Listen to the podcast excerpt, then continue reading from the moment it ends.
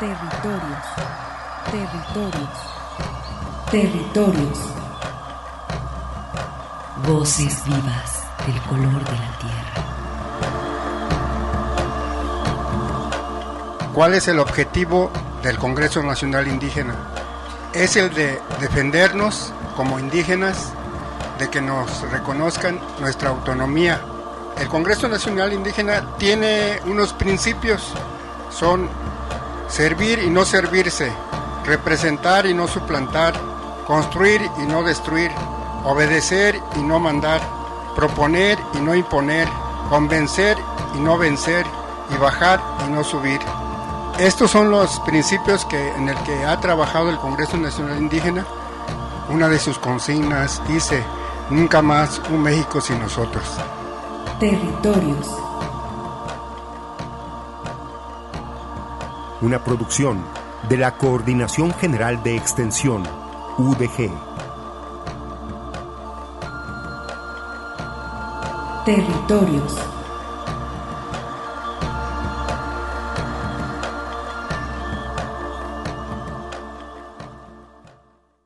A continuación, Analine Martínez, originaria de Tlacuapa, también ahí en la montaña de Guerrero.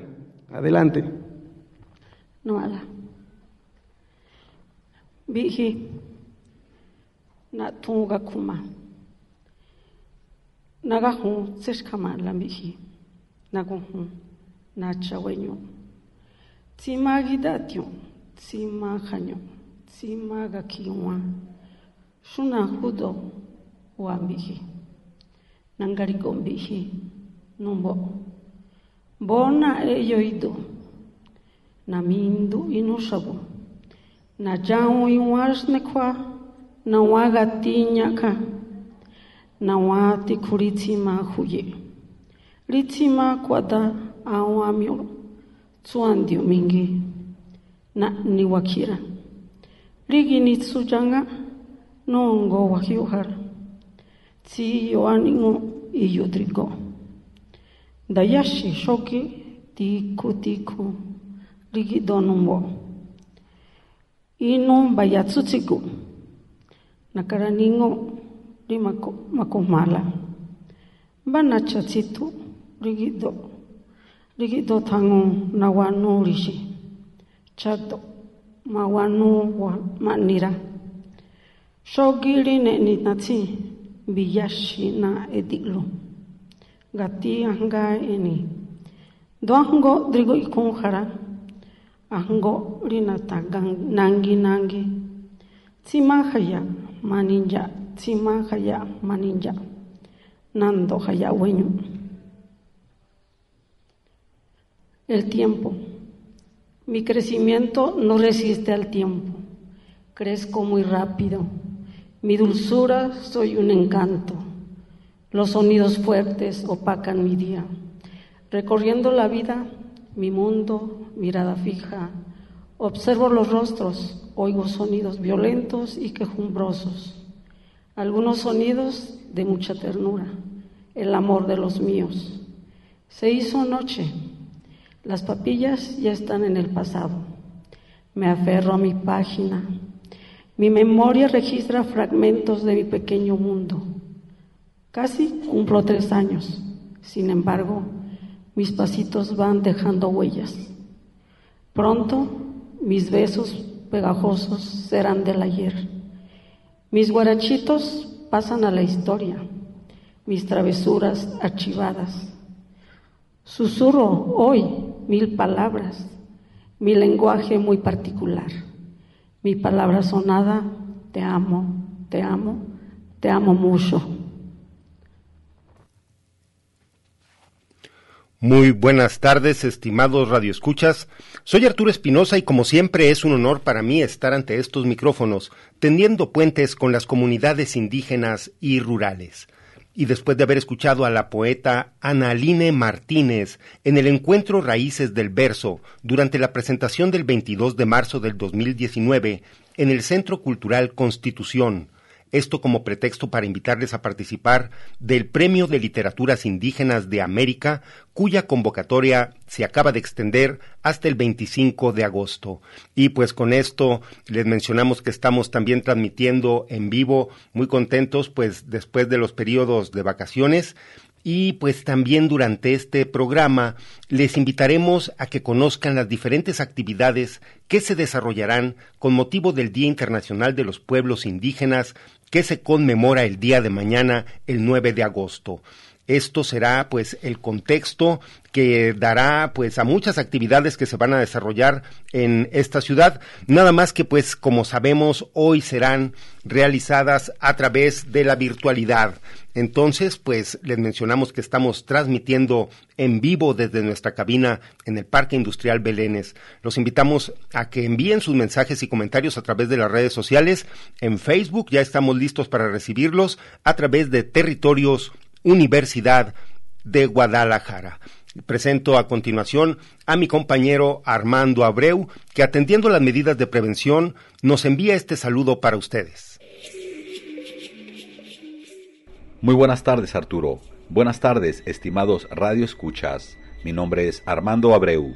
Gracias por estar aquí en estos territorios de sentido social y sentimiento internacional, global, mundial. Enviamos saludos a la Unidad de Apoyo a las Comunidades Indígenas, UASI, a la Coordinación General de Extensión y Difusión Cultural. De igual manera, levantamos la mano para saludar al territorio Huirrárica en la Sierra Norte del estado de Jalisco, Keakuneiwama, a través de Radio Virrárica que transmite esta señal allá en San Andrés Coamiata a través del 89.7 de la frecuencia modulada Saludos al territorio indígena del sur del estado de Jalisco, zona Nahua, allá en Tuxpan, y la Sierra de Manantlán. Saludos a la comunidad indígena Coca del pueblo de Mezcala de la Asunción, así como a su mítica isla. Ahora, felicitamos a todos los pueblos y comunidades originarios de México y el mundo bajo el marco de la celebración del día de mañana, 9 de agosto, Día Internacional de los Pueblos Indígenas fecha que compromete a pensar y reflexionar sobre la realidad y situación en la que viven las comunidades originarias. Y como sabemos, este país, México, es una nación pluricultural donde decenas de pueblos ancestrales le dieron vida y forma a este territorio. Felicidades y larga vida a las culturas y pueblos originarios. Muchas gracias Arturo. Continuamos con el programa.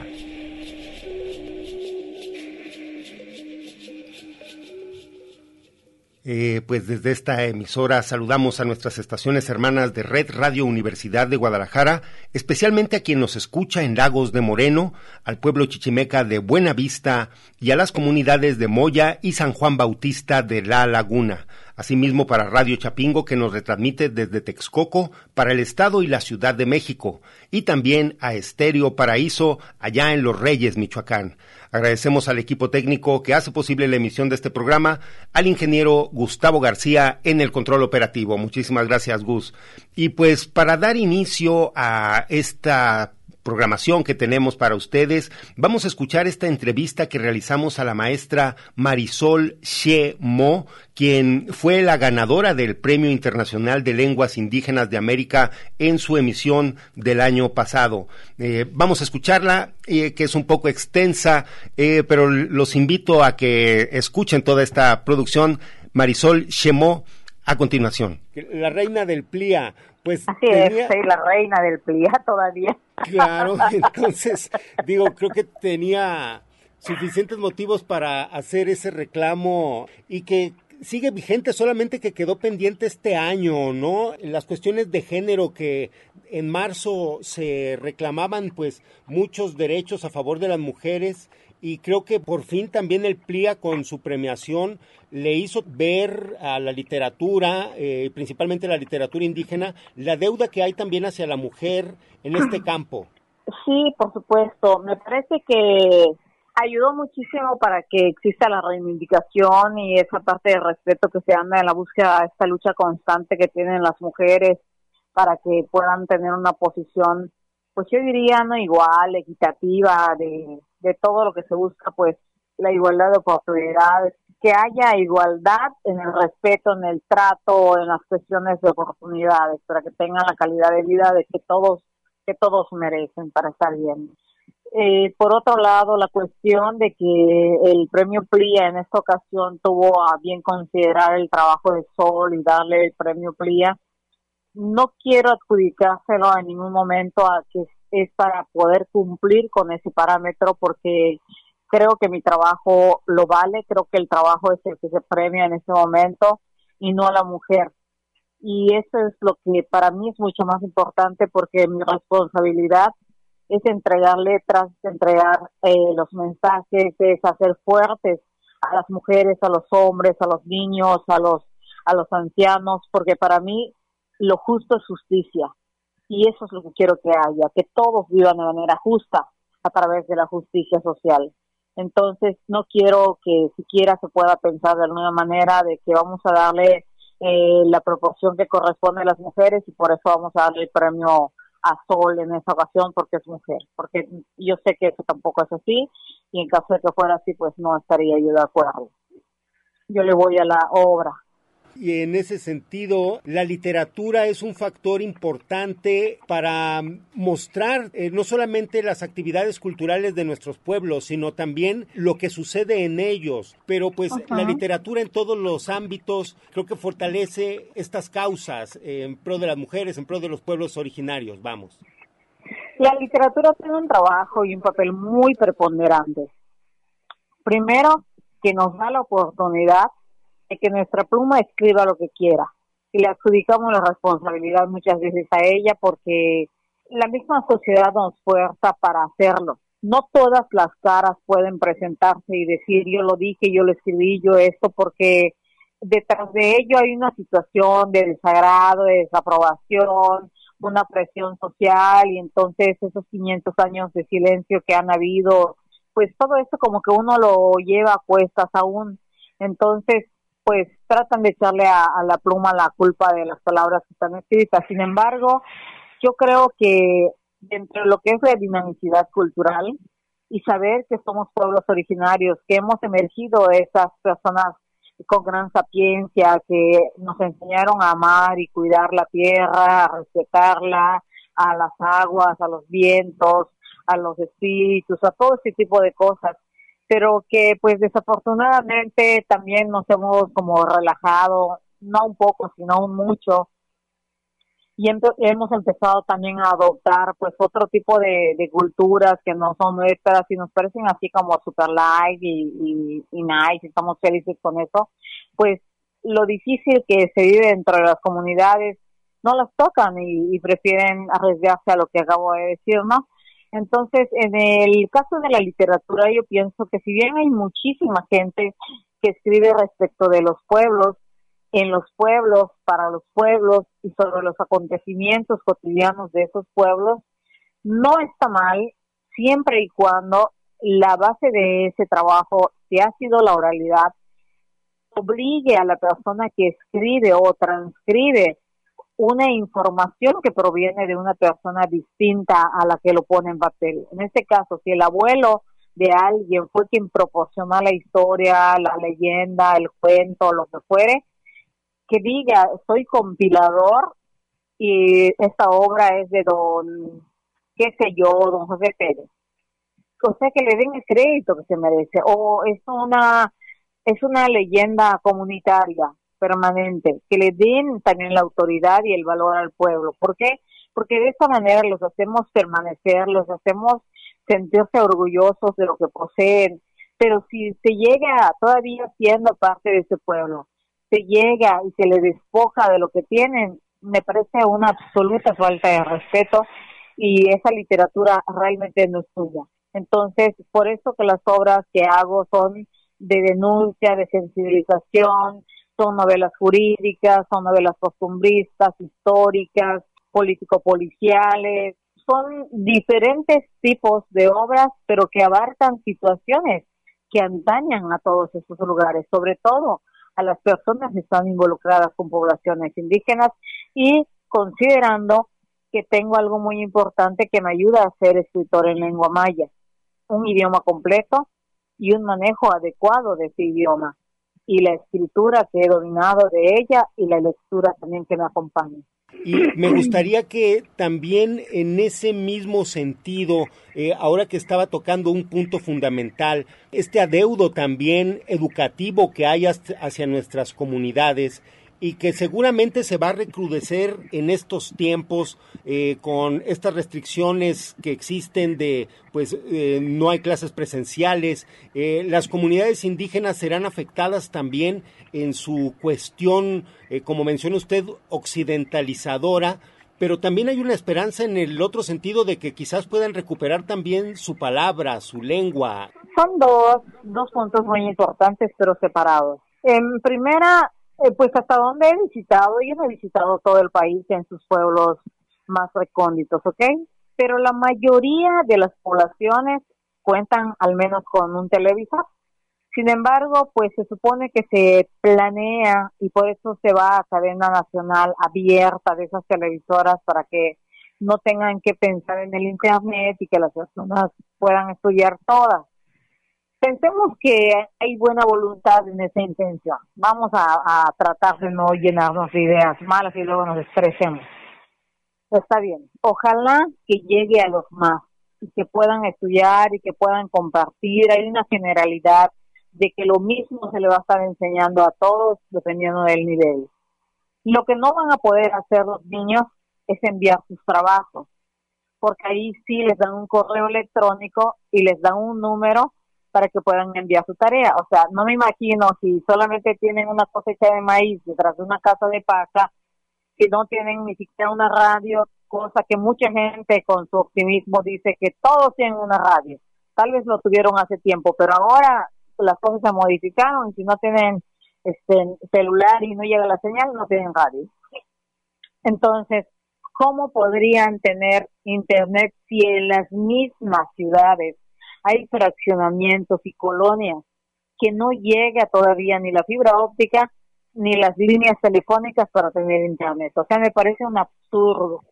Me parece un absurdo, una falta de respeto y un acto discriminatorio total hacia las personas vulnerables. Por eso digo, lo dije hace unos días en una conferencia, que aquí hay una enfermedad que no han visto.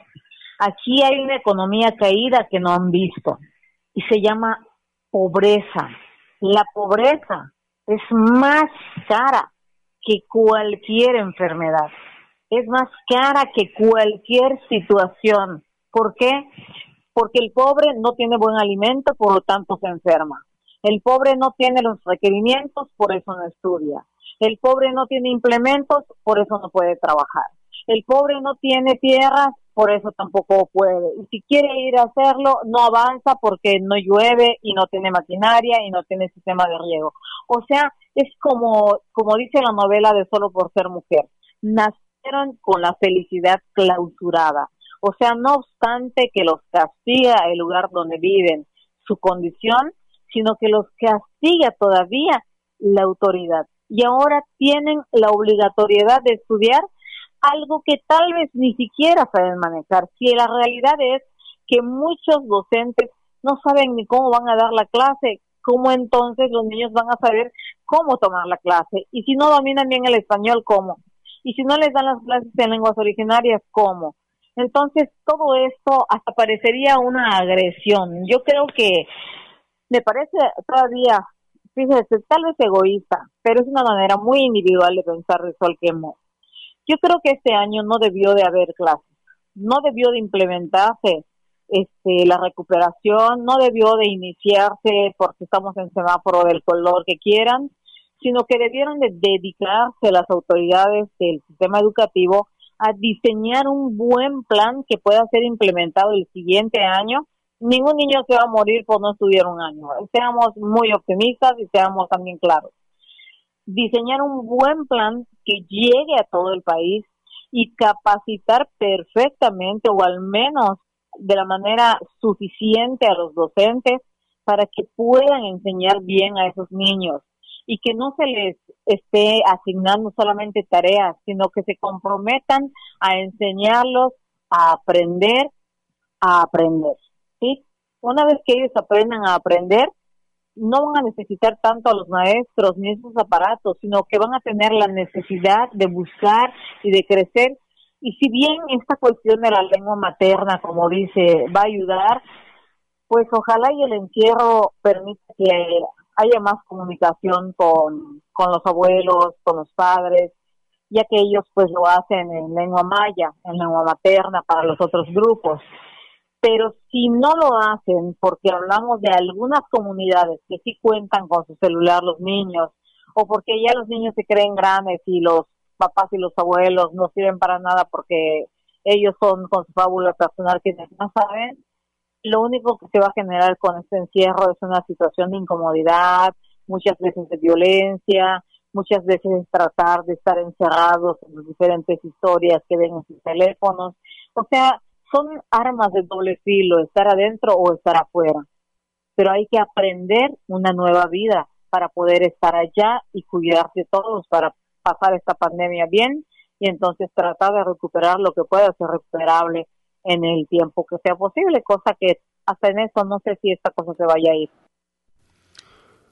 Pues escuchando esta entrevista a la maestra y escritora Maya Marisol C. Mo, eh, pues escuchando estas recomendaciones acerca de la educación, estas reflexiones que pues próximamente eh, se, tendremos esta nueva modalidad que conoceremos todos para la educación en México a través de pues estos eh, de la señal de la televisión que pues es un proyecto pues sí innovador. Esperemos que tenga buen impacto y eh, principalmente eh, que se contemple también la integración de las comunidades indígenas. Pues en ese sentido los invitamos también a participar dentro del Premio de Literaturas Indígenas de América que extiende su convocatoria hasta el día 25 de agosto. Así que pues todos los escritores que puedan y gusten participar este año con la poesía como eje para eh, la convocatoria que se está dando. Pueden ustedes consultarla a través de la página www.cunorte.udg.mx diagonal plia. Pues eh, esta semana también, eh, pasando a otra información, vimos que se está desarrollando también en esta ciudad una campaña para prevenir la violencia contra las mujeres indígenas de la zona metropolitana de Guadalajara y tenemos pues se está desarrollando una campaña de perifoneo en las colonias donde habitan principalmente los pueblos originarios. Em, vamos a escuchar esta pieza en lengua purépecha y la siguiente semana tendremos información sobre cómo se ha desarrollado esta campaña en la ciudad.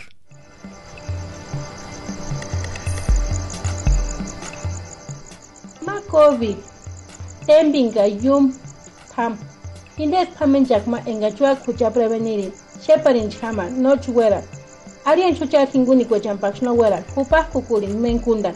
Itzu ka shapu himbo. Ata kun gel antibacterial kaomo kurin enga repen no se skanga no thandia kharash khuchak shim pambitar. Wanda himin yum tham tembin kama. Oni inden chit iret anapuma hingwa Kurhatis parikarsetzireka, kanornos escanga. Kit Kumanjikur, o Ishu Imiretan Himbo, ONU Mujeres, Universidad de Guadalajara.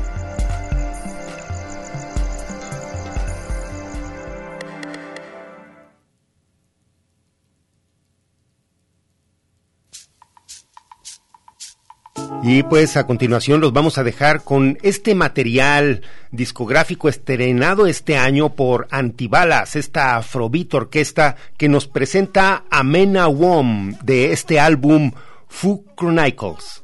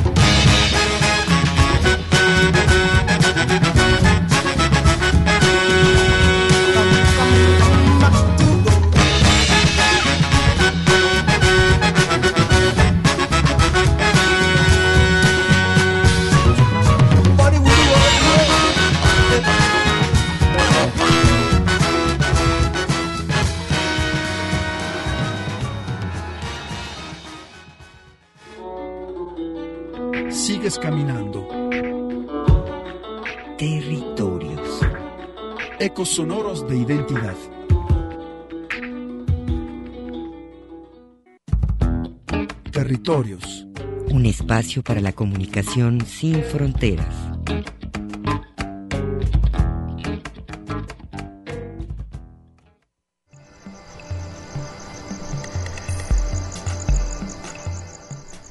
COVID-19 es una enfermedad que se puede prevenir. Cuídate y mantén a salvo a tu familia. Lávate las manos constantemente con agua y jabón. Usa gel antibacterial y cubrebocas. Si sufres violencia, no estás sola, te acompañamos. Llama al 911 y acércate a tu comunidad. Tienes derecho a una vida libre de violencia en tu hogar y en la ciudad. ONU Mujeres, Universidad de Guadalajara.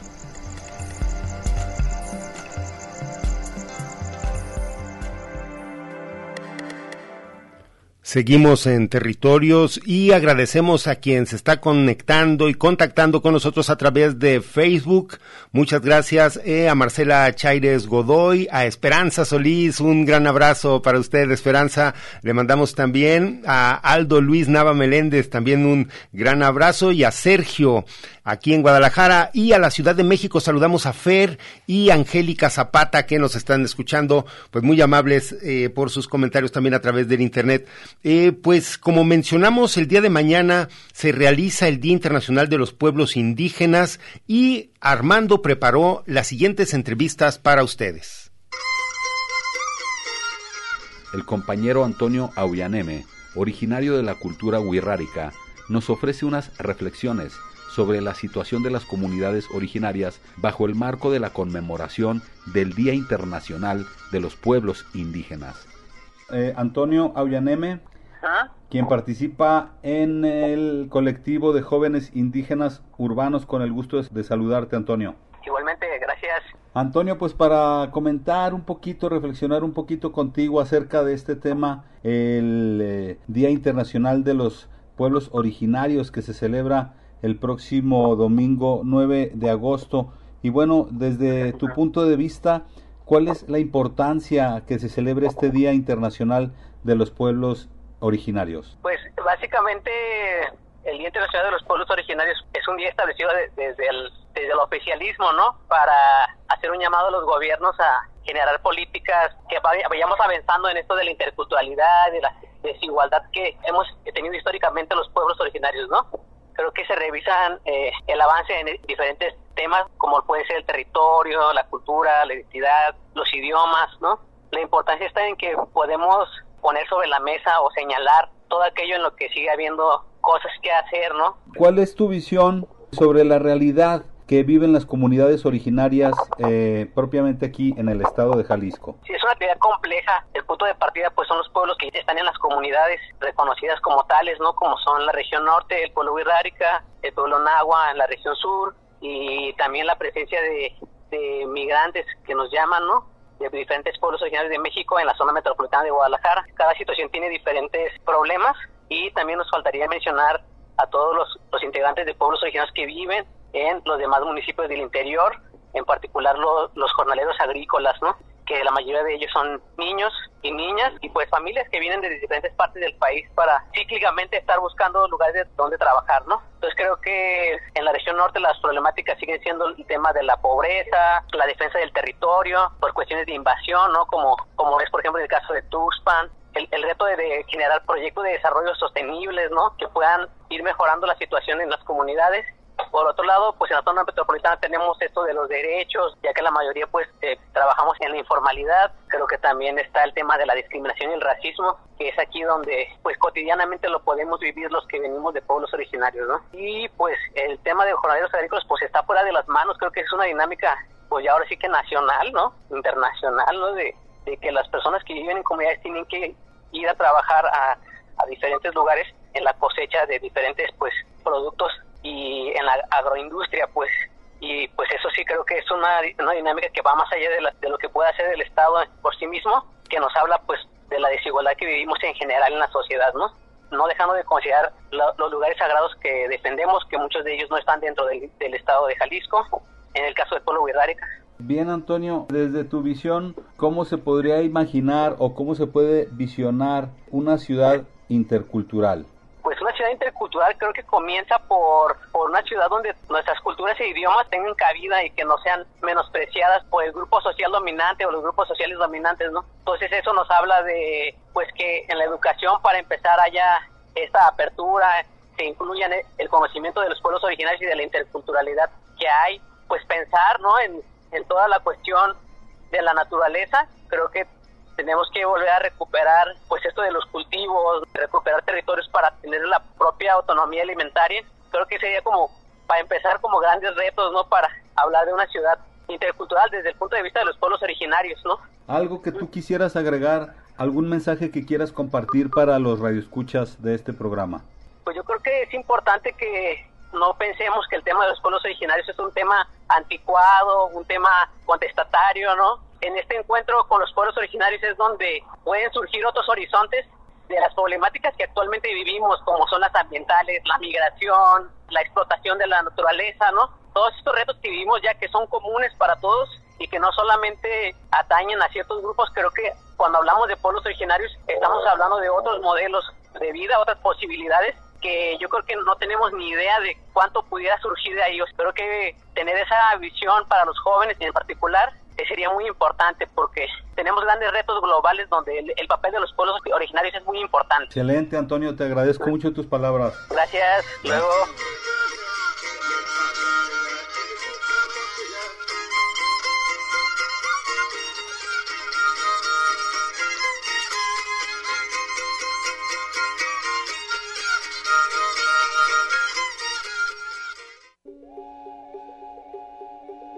Octavio Socoyotzin Cuautlactoa, originario de la cultura nahua, hablante de lengua, nos regaló esta entrevista en relación a la conmemoración del Día Internacional de los Pueblos Indígenas. Vamos a escucharla. Muy buen día, nos encontramos con el licenciado en Derecho Octavio Socoyotzin Cuautlactoa, hablante de la lengua náhuatl. Muy buenos días, Octavio. ¿Qué tal, Abreu? Muy buenos días a todos. Gracias por el espacio. No, muchas gracias a ti para platicar un poquito acerca de este próximo 9 de agosto que se celebra el Día Internacional de los Pueblos Indígenas y bueno, sabemos que aquí en México contamos con 68 pueblos originarios, sin embargo también sabemos que pues desgraciadamente no se les da la importancia, el valor moral, eh, cultural que deberían tener las culturas. En referencia a esto, Octavio, ¿cuál es la relevancia de contar eh, con un día internacional eh, de los pueblos originarios aquí en México? Pues ya son varios años que se ha celebrado este, este día de 9 de agosto como Día Internacional de los Pueblos Indígenas y este día pues hay que aprovecharlo, es, el momento también donde varias de las instancias gubernamentales de los tres niveles de gobierno empiezan a, a darle espacio a la población indígena que ya después de pasando el día se olvida, ¿no? Pero hay que aprovecharlo nosotros de pueblos originarios, aprovechar ese día y levantar, alzar la voz sobre todas las dificultades, los problemas, las denuncias, las demandas que tenemos en cada lugar donde nosotros estemos habitando, ya sea por cuestiones de terreno, de agua, los recursos naturales, ya sea cuestiones económicas, de trabajo, derechos, educación, salud, todos estos eh, derechos que tenemos como personas, como pueblos originarios, tenemos que levantar la voz en este tiempo, hacer visible las condiciones en que vivimos, las necesidades que tenemos, las propuestas que tenemos, los proyectos que tenemos, todas las iniciativas y generar el vínculo con estas instituciones tanto del gobierno como las entidades privadas, no las instituciones privadas también que, que se sumen a esas iniciativas, a voltear a que ahorita con todo este tema eh, los estudiantes también puedan este, generar alguna iniciativa con, la población indígena. Desde tu punto de vista, ¿cómo podrías decir que se encuentran las comunidades originarias eh, de México, ya sea las que viven en la sierra o los que son migrantes que viven en las grandes ciudades? Todos tenemos diferentes condiciones eh, en cuanto a, al espacio, a la región en donde vivimos. Hay comunidades que pues tienen eh, recursos naturales, hay eh, comunidades, pueblos que no tienen los recursos naturales, el, el tipo de, suelo para la producción, entonces carentes de, de, alimento, algunos son que tienen demasiado, pero no tienen para este generar eh, economía, ¿no? ¿no? Tienen vínculos con alguna industria, entonces también falta esta parte de generar cooperativas. Hay comunidades que no tienen internet, ahorita hablando de la educación este, virtual, que no hay acceso a televisión, a las redes. Entonces, hay diferentes escenarios donde vivimos, ¿no? Eh, hablando particularmente en la ciudad, nos consideran como migrantes, ¿no? Hay poblaciones de casi de los 56 pueblos que habitan aquí en, la zona metropolitana y pues viven en condiciones, hacinamientos, eh, viven en las periferias. Muchos ahorita de los niños no van a poder acceder a la educación como otros en la ciudad que no cuentan con internet, no cuentan con computadora. Muchas personas pues están pues buscando la manera de sobrevivir y otras pues que las mujeres que trabajan en casas eh, las han descansado por el temor de, del contagio, entonces no tienen un trabajo seguro, si se los descansan no les pagan, no tienen seguro social, no tienen prestaciones, nada de eso. Bien, Socoyotzin, ¿algún mensaje que tú nos quieras regalar a la ciudadanía en referencia también a entender mejor a las comunidades originarias? Sí, mira, hay muchas personas que están interesadas en conocer, en tratar a las comunidades indígenas, a las personas, y creo que es la mejor manera de llegar, ¿no? Platicar, eh, no tratar de sacar toda la información, sino que de compartir eh, la interculturalidad en la, en la ciudad, ¿no? Estamos nosotros con un proyecto que se llama eh, Ciudad Intercultural, que es esto, ¿no? De vincularnos entre todos como personas, conocer la otra parte, la otra cultura, sin proponer cosas, sino que más bien este, escuchar, ver la voz de las comunidades, apoyar a la economía de las familias eh, indígenas, por ejemplo, hay ahorita con el tema de la contingencia muchas personas no pueden salir a, vender, pues están las redes sociales y muchos suben sus productos a vender, ¿no? A través de las redes sociales y pues invitar a la gente a que pueda apoyar que en ese sentido Y ya por último, para finalizar, si nos quisieras invitar a las clases de Náhuatl, Socoyotzin, Parte de otras actividades que tenemos, también damos clases de, de lengua náhuatl, de ahorita de manera virtual, Ciudad Intercultural en la página de Facebook, pueden este, solicitar información, cualquier persona que, que le interese, pues sería virtualmente las clases. Pues yo creo que sería todo, muchísimas gracias Octavio. No, pues a ti, Abreu, por el espacio, a Radio Territorios, al amigo Arturo y a todos los que son parte de este, de este programa. Muchísimas gracias por el espacio. Pues eh, los invitamos a que se solidaricen con esta campaña también de acopio de víveres que está realizando este colectivo Ciudad Intercultural. Así lo pueden revisar ustedes en las redes sociales, específicamente en Facebook. Y esta campaña culmina el último de este mes con una rifa de una canasta de productos elaborados por los pueblos purépechas, Ñusabí, Mepa, Birrárica, Ñañú, Nahua y Chol que habitan aquí en la zona metropolitana de Guadalajara. Así que pues todos eh, a solidarizarse con estos compañeros y como les menciono en redes sociales busquen la página de Ciudad Intercultural. Pues también saludando a quien a través de las redes se comunican con nosotros, a Cristina Moreno, también le mandamos un fuerte saludo, saludo y un fuerte abrazo, perdón. Y también para Ibis Vianey Guzmán, que nos escucha allá en Colotlán, muchas gracias. Pues vamos ahora con esta mm, entrevista también que le hace a nuestro compañero Miguel Gómez de la Unidad de Apoyo a las Comunidades Indígenas sobre la conmemoración del día de mañana de este Día Internacional de los Pueblos Originarios. Durante la semana entrevistamos al licenciado en Derecho Miguel Gómez sobre las actividades que se desarrollarán para conmemorar el Día Internacional de los Pueblos Indígenas. Nos encontramos con el licenciado Miguel Gómez, quien participa también en el Departamento de Atención a Migrantes de la Unidad de Apoyo a las Comunidades Indígenas. El licenciado Miguel, para que nos platiques acerca de las actividades que se van a desarrollar para este próximo 9 de agosto en relación al Día Internacional de los Pueblos Originarios. Pues para el día 9 de agosto, por estas cuestiones que hoy estamos enfrentando del COVID-19 desde el área de migrantes, pues trabajamos de manera conjunta, de manera colectiva con el grupo de pueblos y comunidades indígenas en la zona metropolitana. Pues estos están conformados por las culturas purépecha, mixteca, birrárica, otomí, tzotzil, itzeltal y mazagua. Estos compañeros han venido trabajando pues de manera conjunta durante hace tres años, realizando las actividades en las fechas conmemorativas del día por el día de los pueblos indígenas, pero por estas circunstancias, a excepción de este año, pues hoy no lo vamos a llevar a cabo de manera presencial las actividades culturales.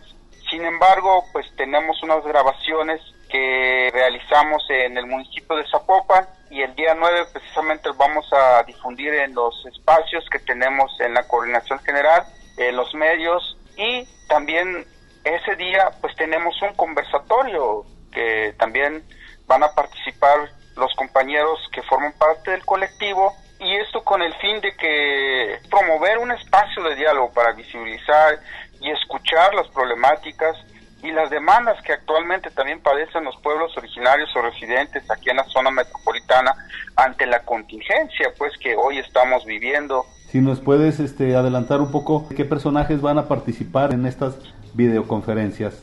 Va a participar con nosotros el compañero Francisco Marciano Acevedo Lea, que es promotor cultural y pertenece a la cultura mixteca, es representante de la organización Tequio y actualmente consejero de la Comisión Estatal Indígena y miembro activo del colectivo de los pueblos y comunidades indígenas en la zona metropolitana. También la compañera Marisa Velázquez Ramírez de la cultura Mazagua, Juana Facundo Rodríguez de la cultura Ñañú Otomí, representante del grupo Ñañú, Arlele, y también es miembro activo del colectivo de los pueblos y comunidades indígenas en la zona metropolitana de Guadalajara. Estos son los que van a estar acompañándonos en el conversatorio para el día 9 de agosto. Para que nos hagan la invitación también para ese día. Pues hacerles la invitación para que nos escuchen y que escuchen a viva voz pues de los compañeros que cuáles son los retos y los problemas y las experiencias que han tenido durante esta situación que hoy estamos enfrentando todos aquí en la zona metropolitana de Guadalajara. pues hacerle cordialmente a todos la invitación a que nos escuchen ese día, el 9 de agosto, a las 11 de la mañana. Por otra parte, ¿algún pensamiento, alguna reflexión también profunda que nos quieras compartir en relación también a este Día Internacional de los Pueblos Indígenas y que bueno, a que México goza de tener bastantes pueblos originarios? Eh, creo que es una fecha que para nosotros los pueblos pertenecientes a los pueblos indígenas, pues de dejar desapercibido creo que sería borrar un poco de nuestra historia. Sin embargo, con estas reflexiones que vamos a tener en el conversatorio, creo que es muy importante y en este caso la UASI que también ha sido una ventana, una puerta muy grande para nosotros de darnos este espacio y de darle seguimiento a estas comunidades y estos pueblos que estamos trabajando con ellos y creo que es un paso muy grande que lo llevemos a cabo y obviamente los pueblos indígenas sabemos que, que enfrentan otro tipos de problemas, sin embargo a esta fecha pues es de celebrarlo y es de festejarlo. Siguen levantando, siguen caminando los pueblos originarios de la zona metropolitana de Guadalajara, de Jalisco, de México, del mundo, siguen levantando la mano. Claro, por supuesto, y este es un reto creo para todos, no solamente para la sociedad, sino que aquí más con los pueblos indígenas sabemos que es un doble esfuerzo, sin embargo, están y seguimos avanzando también ante estas circunstancias. Te agradezco tus palabras. Al contrario, mi estimado, y gracias a ustedes por darnos este espacio para difundir nuestras actividades y la voz de todos los pueblos. Gracias, Miguel. Hasta luego. Te invitamos a participar en el primer conversatorio virtual, un acercamiento a la identidad y cultura del colectivo Pueblos y Comunidades Indígenas en la zona metropolitana de Guadalajara. Se llevará a cabo el día domingo 9 de agosto a las 11 de la mañana. Visita la página de Facebook Territorios Universidad de Guadalajara, donde encontrarás el link de este conversatorio. Ahora vamos con la siguiente información. Pues básicamente ya para despedirnos del programa, agradecemos también al productor Gilberto Domínguez que nos escucha de su casa y tenemos para ustedes, los vamos a dejar con el trabajo de Marisol Semo, esta entrevista que realizamos con motivo de eh, la extensión que tiene el Premio de Literaturas Indígenas de América. Su convocatoria cierra el 25 de agosto. Los dejamos con Marisol Semo, muchas gracias. Sigan aquí en Radio Universidad de Guadalajara una invitación para que los escritores y las escritoras también, por supuesto, de los pueblos originarios se postulen para el Premio de Literaturas Indígenas de América, que les haga una invitación. Bueno, me gustaría muchísimo hombres, mujeres, sociedad LGTBI, todas las personas del mundo que somos hermanos, donde quiera que nos encontremos, sobre todo pues los que estamos en América, ¿verdad? En América Latina, y todos los que somos eh, amantes de las letras, tanto leídas como escritas, pero sobre todo los que tienen una, una lengua originaria que quisieran plasmar en, en documentos, en obras eh, literarias. Sería muy bueno, muy bonito poder participar en este premio PLI, el Premio Internacional de Literaturas en Lenguas Indígenas, del cual pues la fortuna, los jurados y mi trabajo sobre todo me dio la oportunidad de obtener el premio el año pasado, no deja de ser demasiado asombroso, emocionante y sobre todo, pues, diría yo que con una responsabilidad súper grande el poseer uno de sus premios, pero eh, nos dirige también a un posicionamiento importantísimo para el reconocimiento como personas que hacemos literatura en lenguas originarias y también nos marca la situación de la calidad del trabajo que estamos haciendo día a día y ello nos ayudaría a saber si estamos encaminándonos a la profesionalización o si verdaderamente la trayectoria vale realmente la pena.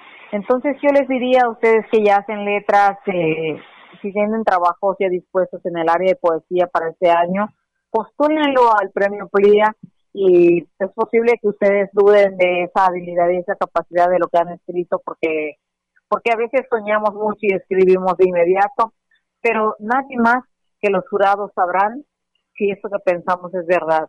Y bueno sería que en esta ocasión pues nuevamente se presentara una mujer y tuviera muy buena obra poética y pues adelante. Sería súper fascinante para mí Yo estoy agradecida de tener esta responsabilidad del premio PLIA que cuando dije tomé el, el- la escultura que me entregaron y ay casi me caigo al piso del peso que trae entonces dije realmente este peso es importante porque te hace sentir cuán responsable te vuelves al obtener un premio, un reconocimiento como ese. Después del premio NESA, tener el PLIA, sabes que tu camino es crecer, trabajar más por tus comunidades, trabajar más por quienes hacen arte, trabajar más por quienes hacen literatura y sobre todo buscar educación para quienes no la han tenido de forma académica y sobre todo buscar todo lo que le sea benéfico a los pueblos de México y del mundo, a toda esa gente que ha sido marginada durante muchísimos años. Y ese, señores, ese es nuestro trabajo, luchar por la justicia de una sociedad justa. Y la literatura es un camino muy, muy importante porque les abre a las mujeres, a los hombres, a los niños, a las niñas, la mente y el corazón para poder expresar lo que les es prohibido expresar de manera cotidiana.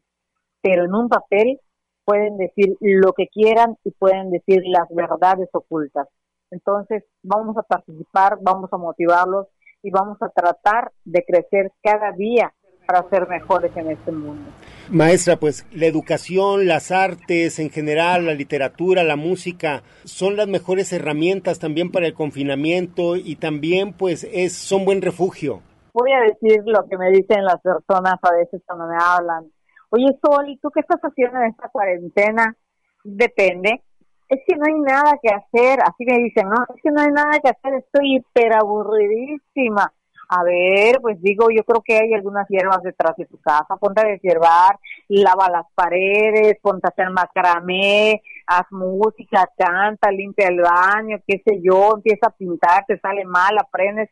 Cuando termine la cuarentena, yo creo que ya eres hasta un artista. Así que no me digas que no hay nada que hacer, porque hasta ponerte a tejer se puede hacer y puedes lograr grandes cosas en este tiempo cuando dices que no hay nada. Antes uno ponía de pretexto, tengo mi trabajo, tengo la escuela, tengo que ir al gimnasio, tengo que ir a deporte, tengo que, digo, se entendía. Ahora no tienes que ir a ninguna parte, pero no hace falta que digas que no hay que hacer porque sobra todo que hacer. Y si no, ponte a escribir, escribe todo lo que piensas, todo lo que oyes, todo lo que miras, todo lo que ves, y a lo mejor cuando se vaya este virus, si es que se va, ya está eso en escrito y competimos en el camino. Así que adelante, a trabajar hay mucho que hacer. No, pues muy buena la recomendación, estimada maestra. Excelente, muchísimas gracias. Gracias a usted, eh, muy amable. Nakana bilik macha yashu unik cholbayels koplan kuslehal tabatzilkop talum kinal América Tejas Bill Plia 2020. Yastak yash ochik viniketik sok ansetik temachatik yasnaik sibuyel tabatzilkop taslumalik oyantik lum tayalel nichimal kop. Te plia yasle ta yak bayels tulanil ta ich el tamuk te stales kuslehal te metatik te namekinal te yayich ta sibuyel ta hun. Tescoplal temacha yasnas tsibuyel tabatzilkop tenichimal aye. Ya tomes tax nakan sbilik hatomesh las coplalta 25 y 1 agosto. Testohol te yayichik temacha yashuyun hamete 250 mil pesos taginal yun México. Testaginal yun Estados Unidos a 11 mil dólares. Temacha yaskan yasnas tohol lea tabanti página yun internet shume yatzibuy www.unorte.udg.mx diagonal plia.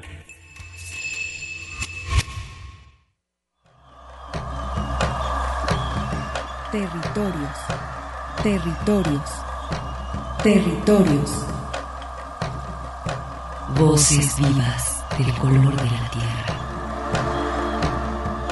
El Congreso Nacional Indígena tiene unos principios, son servir y no servirse, representar y no suplantar, construir y no destruir, obedecer y no mandar, proponer y no imponer, convencer y no vencer, y bajar y no subir.